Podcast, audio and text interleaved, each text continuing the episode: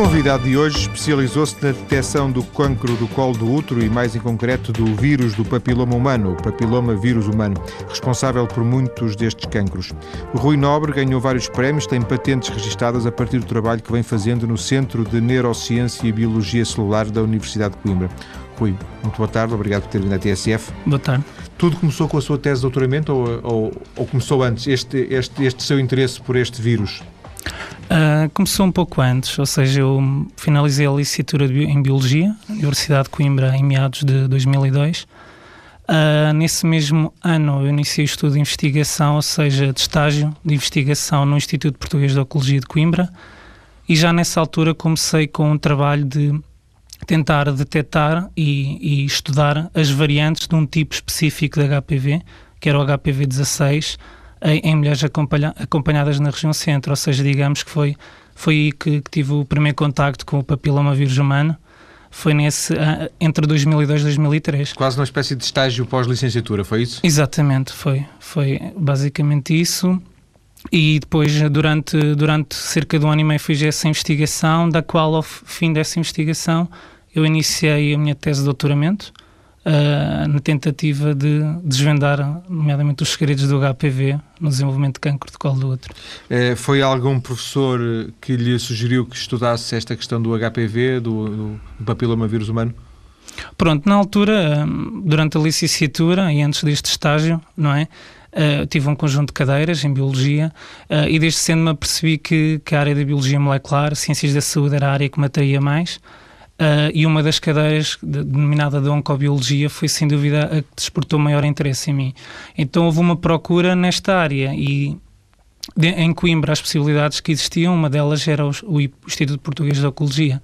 E dentro de alguns estágios, dentro de cancro da mama, por exemplo, ou cancro de colo do útero, fascinou-me mais optar pelo projeto de investigação que estava em curso, que era eh, as tais variantes, a, a tipificação do papiloma vírus humano em mulheres acompanhadas no IPO de Coimbra e pela simples razão que o cancro, apesar de ser uma doença cruel, tinha algumas coisas que me fascinavam, nomeadamente os, os, os mecanismos de ação, e eu também achei interessante o facto de poder ligar a virologia ao cancro, neste caso, ser um cancro provocado por um vírus. E foi esta associação que, que despertou o meu interesse. Obviamente que falei depois com as pessoas, entre aspas, candidatei-me, não é? Esta vaga que havia para fazer este, este projeto uh, e fui aceite e, e da qual me, me acompanharam no, no, laboratório de anatomia patológica da, do IPO de Coimbra. Sempre quis ser uh, cientista, uh, porque dá-me a ideia que estudou, tirou a licenciatura em Biologia e, e imediatamente aparece na, na, investigação, não é? sim, mais ou menos. Pronto, eu, eu, eu, desde, desde muito cedo, nomeadamente num, ao longo do ensino secundário, cedo me apercebi que, que eu queria fazer investigação uh, as ciências, nomeadamente as ciências naturais, ciências físicas e naturais, uh, suscitavam um maior interesse em relação, por exemplo, às línguas. Uh, e, e, então, nesse aspecto, eu sabia que queria fazer investigação. Uh, posteriormente, não é, fim do ensino secundário, eu quis optar por um curso mais próximo possível da investigação. E na altura, a biologia em Coimbra, ao contrário de outras universidades, tinha a hipótese de nós fazermos três anos de, de ramo comum e a possibilidade de, depois no terceiro ano, escolher um ramo específico, ou ensino ou investigação. Então eu desde, desde o início optei por, por licenciatura em Biologia em Coimbra. Para fazer a investigação. Para fazer a investigação. Ou seja, era, o, o meu sonho era mesmo ser, era, era fazer investigação. Era ser o que é hoje, basicamente. Sim. Rui, estudou sempre em Portugal? Uh, sim, ou seja, fiz a licenciatura em Portugal depois, durante o meu doutoramento, digamos que passei metade do meu doutoramento fora. Ou seja, o, posso dizer que a parte curricular, entre aspas, fiz sempre em Portugal. Houve uma parte do meu doutoramento que, nomeadamente, estabelecemos uma colaboração com o Instituto Alemão do Cancro, que é, é em Heidelberg, na Alemanha. E, isso significa que depois, quando veio apresentar a, tese, a tese estava domiciliada à Universidade de Coimbra, não é isso? Uh, exatamente, exatamente. Neste caso tive júri, júri misto, porque metade do meu doutoramento foi feito na, na Alemanha e tive neste caso, neste caso júri português e júri alemão. Na, na sua vida as coisas precipitam-se muito rapidamente, não é? Sim, digo sim. sim. O Rui é, é, é, é um jovem uh, e, e, já fez esse percurso e 10 anos depois de ter concluído a licenciatura, ou menos 10 anos depois, já tinha acabado o seu doutoramento, já estava a trabalhar. Este, a sua entrada para o, para o Centro de Neurociência e Biologia Celular da Universidade de Coimbra também se processou rapidamente? Foi, eu devo dizer que o meu percurso tem sido um misto de curiosidades, um, misto de, de, Apesar de ter alguns obstáculos, como é óbvio, uh, fecha-se uma porta, mas normalmente abre-se outra porta, outro convite. Uh, e no caso, ingressei o Centro de Neurociências e Biologia Solar da Universidade de Coimbra. Uh, no ano passado, no final do ano passado, e neste caso estou a iniciar agora um projeto de pós-doutoramento. Uh, e também aqui há uma ponta, uma ligação, porque no meu projeto de doutoramento ele foi tripartido, ou seja, foi um projeto, um, um grande projeto que contou com a colaboração do IPO de Coimbra, da Faculdade de Farmácia da Universidade de Coimbra, que está também ligado ao, ao CNC, ao Centro de Neurociências, e o Instituto Alemão do Cancro. Uh, e quando eu regressei a Portugal, houve um, o convite por parte, nomeadamente, do, do Dr. Luís Almeida para ingressar este, este novo projeto. Do centro? Exatamente. Que ele já tinha sido um, um co-orientador da minha tese, ou seja, uh, de, de, doutoramento. E o, o, Rui hoje é um cientista a tempo inteiro? Eh, não tem, por exemplo, que, que lecionar? Eh, não, não dá aulas? Uh, não. Curiosamente, neste, neste momento tenho, sou cientista né, tempo inteiro e neste momento tenho uma bolsa de pós-doutoramento pela Fundação para a Ciência e Tecnologia, o que me possibilita, neste caso, a, a a fazer investigação 100% e não necessitar de, de, dar aulas, por exemplo. Para... É que acontece com muitos dos seus colegas, não é? Sim. Que têm quando... fazer um, para estar ligados a, um, a, uma, a uma, unidade de, de, investigação, têm que também estar ligados a uma parte, digamos, curricular, a uma faculdade qualquer, qualquer não é no sentido positivo, uma faculdade, enfim. Uh, e depois isso permite viabilizar algum tempo para, para a investigação, não é? Sim, sem dúvida. Ah, acontece com alguns colegas, no passado aconteceu mais ainda. Uh, nos últimos anos, se calhar na última década, década fruto das bolsas que, que a FCT dispõe para doutoramento, quer pós-doutoramento, tem possibilitado ao, aos cientistas fazer investigação 100%, como foi o meu caso no doutoramento. Eu estive quatro anos a fazer doutoramento e fui sempre financiado pela Fundação para a Ciência e Tecnologia, quer em Portugal, quer no estrangeiro, e isso possibilitou que, que eu tivesse a tempo inteiro. Uh, e agora, em termos de, de, há sempre uma certa precariedade na, na vida do cientista, não é? Uh, aquela coisa do, do, emprego é um, é um mito no cientista, mas uh, como é que perspectiva o seu futuro? É quando for grande, agora sim, agora quando, quando, for grande, o que é que o Rui quer fazer?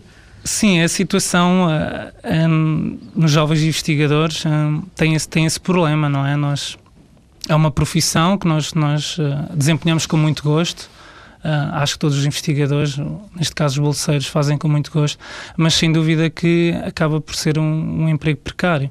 Isso nota-se mais quando terminamos o doutoramento, em que nós pensamos que temos uma melhor perspectiva, podemos ter aqui só um contrato de trabalho, mas a realidade atual e, e, se, e se, equiparar, por exemplo, ao, ao, à realidade que encontrei na Alemanha, uh, relativamente ao doutoramento não há tantas diferenças, mas Relativamente a uma pessoa doutorada, em pós-doutoramento, as diferenças são cruciais, nomeadamente na, ter um contrato de trabalho e, e poder pensar nessa estabilidade. Uh, quando, diretamente, quando faz a pergunta, uh, eu neste momento assinto bem como estou, obviamente todos os dias penso, uh, tento procurar melhores condições, não é? Mas neste momento tenho, tenho, tenho um contrato anual que é renovável até 3 anos, como qualquer bolseiro uhum. pós-doutoramento FCT. Uh, e acho que qualquer um investigador em pós-doutoramento tenta encontrar encontrar uma forma mais estável, não é? Ou, ou, um contrato numa universidade, num instituto de investigação ou até numa empresa. Por falar em empresas, Rui, eh, e, sem antecipar aquilo que vamos eh, conversar daqui a pouco, que, é sobre o seu trabalho, hum. sobre esta detecção do, do papiloma vírus humano, uh, o Rui, porque eu disse também no princípio, o Rui já tem patentes uh, registadas, não é? E este seu trabalho, este, este seu trabalho de doutoramento está, é patenteado, não é? Uh, quem sabe se isto pode dar origem a, a um negócio, num bom sentido da palavra? Uh, sim, pronto. Relativamente a esse, à propriedade intelectual, nós durante o meu doutoramento conseguimos submeter a nível internacional uma patente internacional uh, relativamente a, a este, ao método de detecção do papilomavírus. Uh, depois já um conjunto de propriedade intelectual que advém de outro projeto que, que, que eu tenho em paralelo e que é um... Estive envolvido na criação de uma, de uma startup de biotecnologia, também lá em Coimbra, com outro com um conjunto variado de, de, de investigadores e o, o, esta há também um conjunto de propriedade intelectual que nós neste momento temos a tentar uh, não só validá-la como comercializá-la. Mas, portanto, essa, essa empresa, essa startup que nasce no âmbito da universidade, poderá vir a trabalhar neste método de detecção do papilomavírus? Uh, pronto, nós digamos que relativamente ao, ao, ao do doutoramento, o, o, método nós achamos que é muito mais abrangente. E neste caso nós, uh, ah, IPO de Coimbra, CNC, uh, e Faculdade de Farmácia achamos que necessitamos de ajuda de um, de um, de um grande parceiro internacional para colocá-lo. Para que, para que o, Exatamente. Fundo, esse, esse teste se possa eh, disseminar Exatamente. globalmente. Até é? porque falta colocar algumas uh, vertentes, nomeadamente de automatização, etc. E precisamos de um grande parceiro. Relativamente ao projeto paralelo, uh, que, que, da, da, da tal startup, projeto, nós temos temos tentado desenvolver alguns, algum conceito também na, na temática do cancro. É uma, é uma empresa que realiza estudos genéticos na área do cancro. E aí, como são projetos de dimensão mais pequena, nós estamos a tentar, de certa forma, a, a, a médio prazo, tentar comercializar algum deles. É, há, há, pouco, agora mesmo, quando falava, de, falava deste método de detecção, disse nós, e portanto eu deduzo o Rui, e depois, mas também uh, citou o a Faculdade de Farmácia, não é? E o IPO, eh, porque eles também são, também são detentores eh, da propriedade intelectual deste método, deste, deste teste? Sim, sim. Eu, sim, eu gosto sempre de falar na palavra nós, porque realmente eu, eu dou a cara, não é? Pelo projeto, estive envolvido no projeto, mas houve um conjunto de pessoas uh, que, que, me ajudou, que esteve envolvida, e no caso de neste caso deste, deste, deste método de detecção, teve envolvido não só o IPO de Coimbra, como a Faculdade de Farmácia e o Centro de Neurociências de Coimbra. Ou seja, foram as entidades envolventes.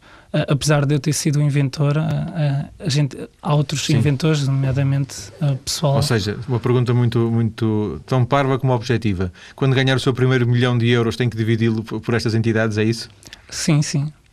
Sim, mas também foi graças a elas. Claro, claro. Não, mas era só para perceber até que ponto exatamente. a patente é registada em nome pessoal ou em nome de, de, um, de um, uh, grupo. Ah, de... ok. Não, isso há regras, há regras definidas. É, digo, em Portugal essa regra está definida em cada universidade. No, no caso da Universidade de Coimbra, curiosamente, uh, tem as melhores vantagens para os investigadores, porque 50% é, acaba por ser para a equipa de investigação e 50% para as entidades. Se falarmos, por exemplo, nos Estados Unidos, acaba por ser 20% para investigadores. Ou seja, o, o, o, investigador recebe apenas 20% daquilo que. Sim, sim, temos muitas universidades norte-americanas. Então podemos dizer que no caso de Coimbra nem é assim tão mal. Sim, até porque tem a ver um pouco com a tradição, não é? Nos Exatamente. Estados Unidos já existe uma certa indústria de patentes e de sim, e desenvolver negócio a partir de patentes e aqui em Portugal estamos ainda a dar muito os primeiros passos, não é? Aliás, diz, diz que é muito difícil registrar a patente, não é? Não sei. Um, a nível global. Sim, a nível global, por vezes é isto é um processo que nós ainda estamos em processo de, de, de, de instalação. De, neste caso, submetemos Sim. e e neste caso há o primeiro é um pedido provisório de patente, confere a proteção durante o ano, depois temos que fazer o registro oficial de patente e depois ela vai ter que ser é publicada, não é? é a nível global até haver alguém que conteste ou não conteste outras empresas, outros institutos claro. e normalmente há um timing há um timing etc, alargado, é? exatamente. Há um timing muito alargado até ao que nós denominamos publicação. Rui, eu já, eu já fiz referências ao seu percurso, que é realmente um percurso eh, por um lado inspirador, por outro lado um pouco insólito, eh, no, bom sentido. Uh, Juntam-se a esse percurso também alguns prémios que já ganhou em pouco tempo, não é? Não sei se estes prémios não, não, são, não são grandes prémios, tanto quanto julgo saber, mas uh, têm sobretudo para, para si um valor simbólico ou mais do que isso? Uh, sim, pronto, há, relativamente a prémios, uh, há, muitas vezes confunde-se realmente os prémios que são só meus, os prémios que são de outros grupos, uh, nomeadamente porque, pronto, no meu doutoramento tenho recebido alguns prémios, como é o caso do Prémio Blue Pharma da Universidade de Coimbra, que foi relativamente à, à minha tese de doutoramento.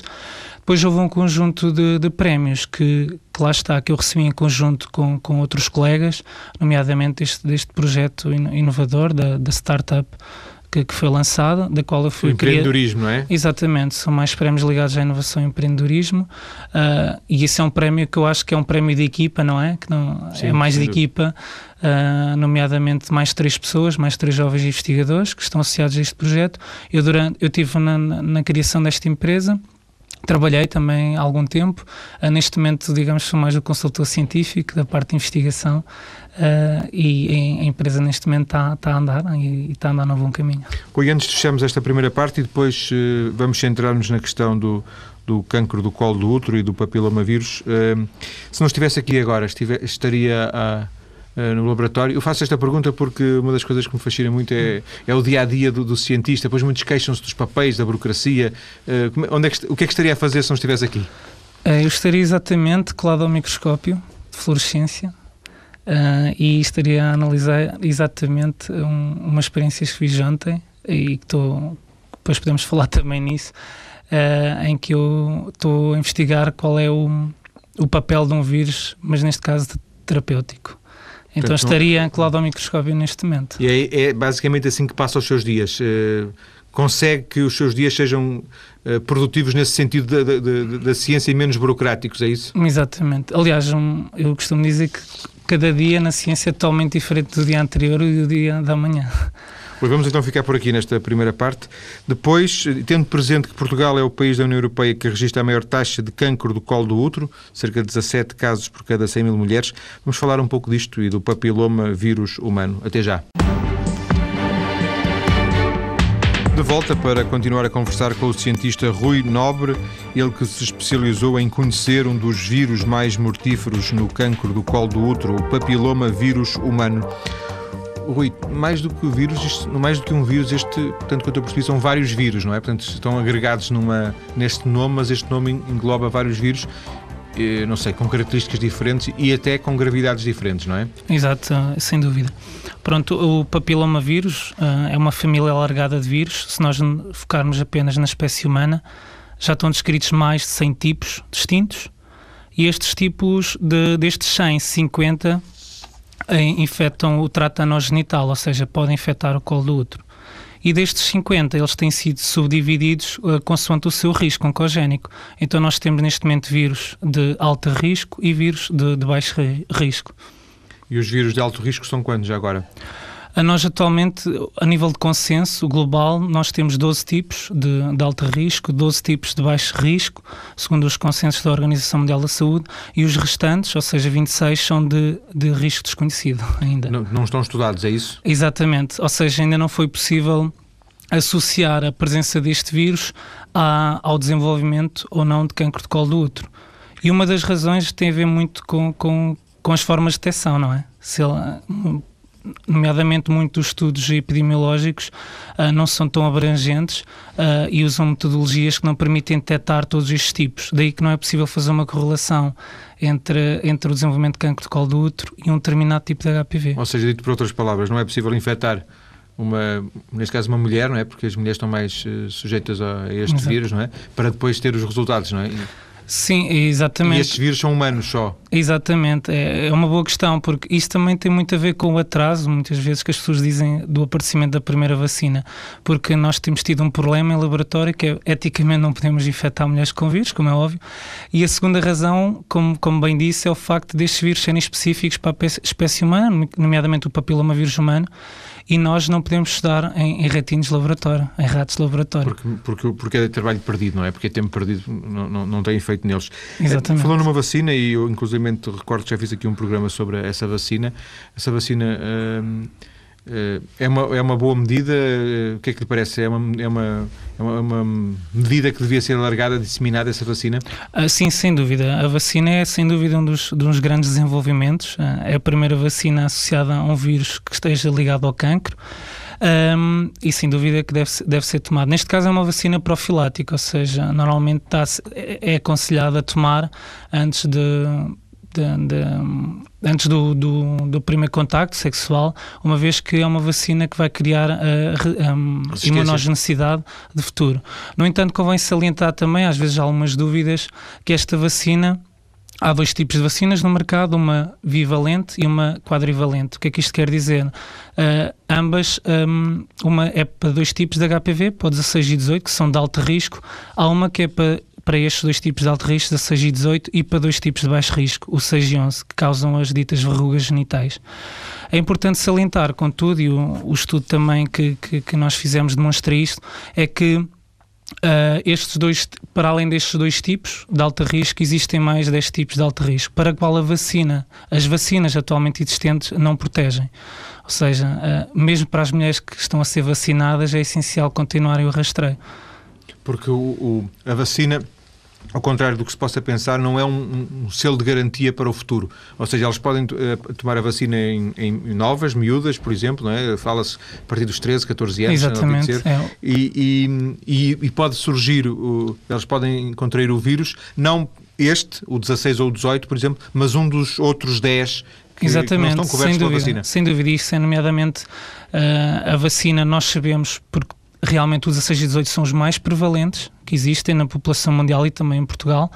Ou seja, vai haver um decréscimo a médio prazo da taxa de mortalidade eh, por este tipo de cancro, não é? do cancro de colo do útero. No entanto, há os outros 10 tipos. Se a mulher estiver infectada, e é importante dizer, se tiver uma infecção persistente ao longo de vários anos com um outro tipo de alto risco, pode levar ao, ao aparecimento de cancro, mesmo tendo tomado a vacina.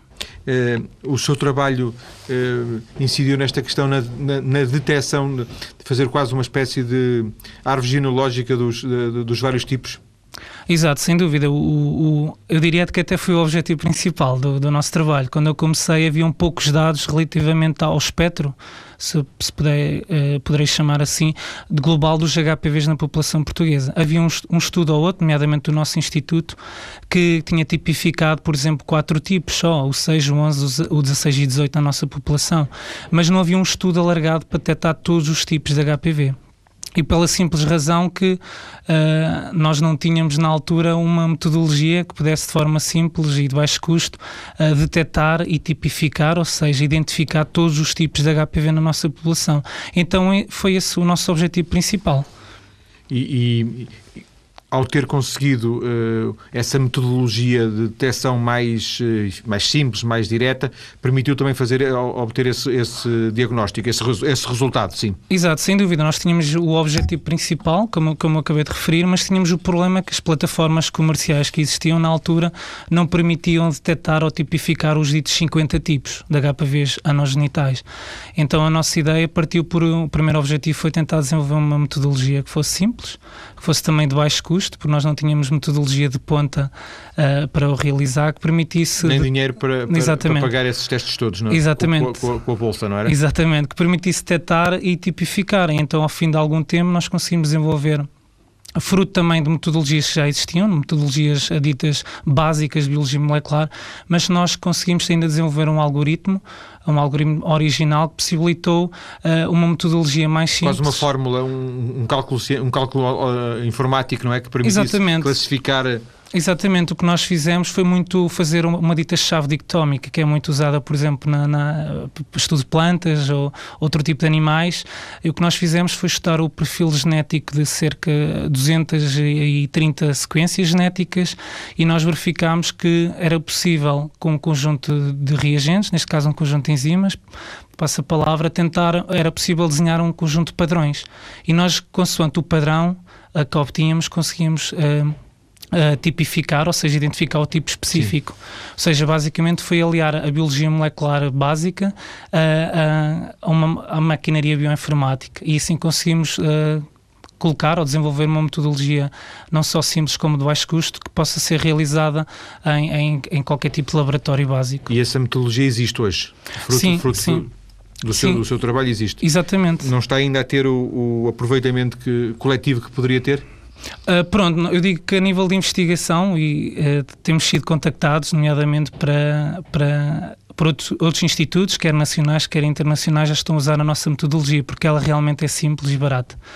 Uh, e ela já está sendo em prática em vários estudos epidemiológicos. Mas para investigação só? Para investigação ainda. Daí continuamos também a fazer investigação uh, no caso do IPO. O objetivo é, sem dúvida, levar esta metodologia, nomeadamente para o auxílio aos rastreios, porque atualmente há o rastreio dito convencional, que é feito o dito teste Papa Nicolau, uh, mas já há vários diagnósticos do teste Papa Nicolau que têm um resultado não, não, não final, ou seja, de, sem significado, e que eles necessitam muitas vezes uh, do auxílio de um teste do HPV. Isto, isto, não é para substituir o Papa Nicolau, é isso?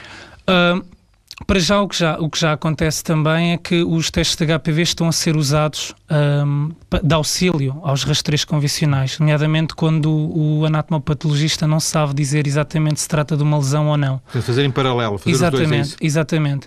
Uh, nomeadamente agora, Uh, tem surgido em todo o mundo, nomeadamente nos Estados Unidos, nomeadamente em países como a Holanda e Dinamarca, que, que já têm sido feitos estudos em que possam fazer o, o, rastreio global pelo teste do HPV. Obviamente, se nós falarmos que era um teste que era bastante caro há alguns anos atrás, atualmente, nomeadamente com o fruto do desenvolvimento, por exemplo, da nossa metodologia, que é, é de custo muito menor, uh, possa, possam, em alguns casos, ser, ser um, benéfica a implementação, nomeadamente quando não há nenhum tipo de rastreio. Se nós pensarmos em alguns países não têm nenhum tipo de rastreio, não têm pessoal médico, não têm ginecologistas, ou seja, não têm todos os profissionais de saúde que é necessário uh, a, um, a, um, a um rastreio do colo do útero, em alguns países ou algumas regiões que não tenham qualquer tipo de rastreio, esta metodologia, uh, obviamente, nós achamos que pode ser mais vantajosa porque não é necessário um investimento tão grande, quer em profissionais, quer em tecnologia. Acha que 10 anos, eh, em 10 anos conseguirá haver realizado esse sonho de, não digo disseminar pelo mundo este teste, mas uh, vê-lo, digamos, no mercado? Sim, o nosso objetivo é, né, nomeadamente nós deste, deste algoritmo associado aos métodos de detecção temos uma patente e neste momento temos em conversações com, com, outros, com outros interessados uh, e oxalá consigamos, mas o nosso objetivo como investigadores é sem dúvida que as, que as, as, pessoas, neste caso as mulheres, sejam rastreadas uh, de qualquer forma. Se for com o teste Papa Nicolau, ótimo. Se em algumas regiões ou alguns países que não têm possibilidade de qualquer rastreio, que sejam ou não com a nossa metodologia. O objetivo é que as, as mulheres uh, sejam rastreadas. Mas este, este vírus não atinge os homens? Uh, nós digamos, pronto, este vírus atualmente há uma, uma associação que já foi estabelecida há, há, na década de 60 entre o HPV e o cancro de colo do útero, ou seja, este vírus, nomeadamente o, alto risco, não é? Está presente em cerca de 99% do colo do útero, no homem pode provocar o carcinoma do pênis. Só que tem a ver com diferenças de tropismo e até mesmo tecido. Uh, o cancro do pênis não é muito prevalente, é um cancro que tem percentagens raro, muito é um, menores. É um cancro Mas, raro, isso. Exatamente, nós digamos que, no, no, entanto, o homem acaba por ser um, o hospedeiro também deste, deste vírus. Ou seja, o homem uh, tem o vírus, mas o vírus nele é um pouco uh, inofensivo, é isso? E ele, pois o, o, o grande risco é ele transmiti-lo à Exatamente, mulher. E na mulher não, já não é inofensivo? Na mulher, pronto, é assim, é, na maioria das vezes o sistema imunitário tem capacidade de eliminar este vírus, mesmo os de alto risco. E só uma pequena percentagem das mulheres é que tendo este vírus poderá desenvolver cancro de colo do útero. Ou seja, eu, as, as, estimativas que, nos, que, que, existem é que cerca de 60% das pessoas sexualmente ativas durante o curso da sua vida uh, são infectadas com este vírus. A maioria tem a sorte de, de eliminá-lo. E só quando esta infecção é persistente, ou seja, a, a, mulher não tem capacidade, ou melhor, o sistema imunitário. Quando ele sobrevive a essa, a, a essa luta que o, que o organismo lhe dá. Exatamente é que, é que se torna, é, é que leva ao aparecimento do cancro de colo E sabe-se porque é que umas mulheres eh, conseguem, ou a maior, maior, parte das mulheres conseguem dar a volta, o seu organismo consegue combater eh, o vírus e, e noutras não? Ou isso ainda não, não está suficiente, ah, está, a está a ser estudado. Obviamente há, há vários fatores de risco. Uh, obviamente que há fatores de risco, no, no caso de, de, de, ser fumador ou não ser fumador, há hábitos, estilos, sim, sim, estilos de vida, isso como em qualquer tipo de cancro, não é? Embora neste, neste, neste caso seja o agente causal, não é? seja o HPV, há um conjunto de fatores, uh, como bem disse, que podem influenciar o sistema imunitário e tem tudo a ver com estilos de vida também. Portanto, não tem tanto a ver com, com nossas características genéticas, mas tem mais a ver com a nossa capacidade uh, de. com o nosso sistema imunitário. Se nós Exatamente. estamos melhores ou se estamos mais fortes ou menos fortes, é isso? Exatamente. E, portanto, se nós uh, fumamos, uh, se temos algum tipo de comportamentos de risco, temos Exatamente. o nosso sistema imunitário mais fraco e, portanto, o HPV, o papiloma vírus, poderá triunfar, poderá vencer nessa luta. Claro. Exatamente, é mesmo, é mesmo por aí. E há uma relação direta com, com, com o ato sexual? Eh, é, é, basicamente pelo ato sexual que se transmite este vírus? Sim, sim, é, digamos que é o agente mais prevalente, ou, ou, estatisticamente, de doenças sexualmente transmissíveis. Este é puramente de, nomeadamente os 50 tipos de HPVs anogenitais, tal como o nome indica, são de transmissão sexual. Portanto, coisas como beber água do mesmo copo e... Não, não, não. Não, não, não. não não, disso. Portanto, nada é mesmo mesmo o, o, comportamento de risco, entre aspas, é o ato sexual. Exatamente, sem dúvida. Sim, desprotegido neste caso. Um, o Rui disse, disse na, na, primeira parte, se não estou enganado, que um, um, uma das uh, questões que o levou a, querer estudar este HPV, este papiloma vírus humanos, era, ele, de alguma forma, ele ser fascinante, uh, ser um desafio para os, para os cientistas, porque não tem sido muito estudado, porque se conhece pouco, é, é foi por isso? Uh, Ou também foi por isso? Sim, o, o cancro, sem dúvida, como eu digo, é, é uma doença cruel, mas ao mesmo tempo fascinante, porque o cancro acaba por ser, uh, como dizia o professor Sobrinho Simões, é o nosso gêmeo univitelino, ou seja, são as nossas próprias células que, que acabam por, de forma anómala, se replicar e formar aquele maciço disforme de células, que é o tumor. No caso particular do colo do útero, uh, é interessante o fator que aqui não, são os nossos, não é a nossa genética ou não é outro tipo de fator externo, mas um vírus. É um invasor. Exatamente, isso é sem dúvida o, o, o, mais fascinante. Neste trabalho, o fascinante também foi, foi tentar descobrir qual era o papel também destes, destes vírus mais raros, ou, ou mais raros porque não estavam a ser detectados pelas metodologias, uh, que nos levou ao, ao estudo desta.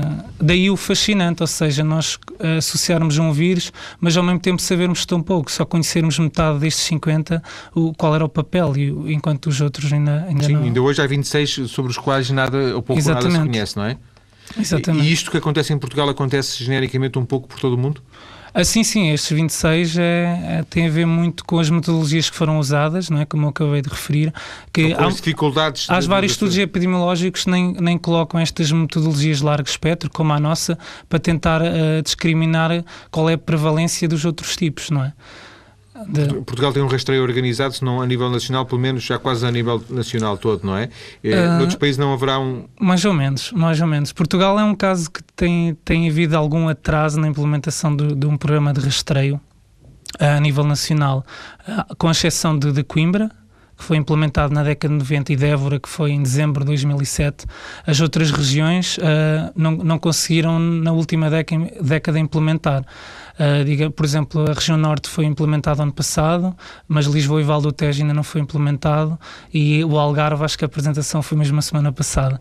Por isso nós temos aqui um grande, um grande caminho a percorrer. Sim, um país a duas velocidades, não é? Sem dúvida, ou seja, uh, eu digo ainda que não há um programa uh, nacional de rastreio, à exceção de Coimbra e Évora, que já, que já tem alguns anos. E que, e que seria muito importante para se dar esse passo do conhecimento do, das características do, do, do, da incidência na população. Sim, sim, também. E, e, para, além, para além de tratar as pessoas, exatamente, é evidente, não é? Exatamente. Porque o rastreio, se, além de poder. Uh, uh, precaver pode agir diretamente sobre as pessoas que têm, que têm problemas. Claro, exatamente, porque está mais que provado que a forma a melhor de salvar vidas, no caso do cancro, é rastrear, a fazer programas de rastreio é a melhor forma de, de diminuir. Diminui cerca de 80% as taxas de mortalidade. E, e, sobre isso falámos ao longo desta conversa com o Rui Nobre, cientista ligado ao Centro de Neurociência e Biologia Celular da Universidade de Coimbra, ele que, eh, através seu, da sua tese de doutoramento, criou um método de detecção precisamente do papiloma vírus humano. Rui, agradeço-lhe ter vindo à TSF tá. para esta conversa. Obrigado. Obrigado eu.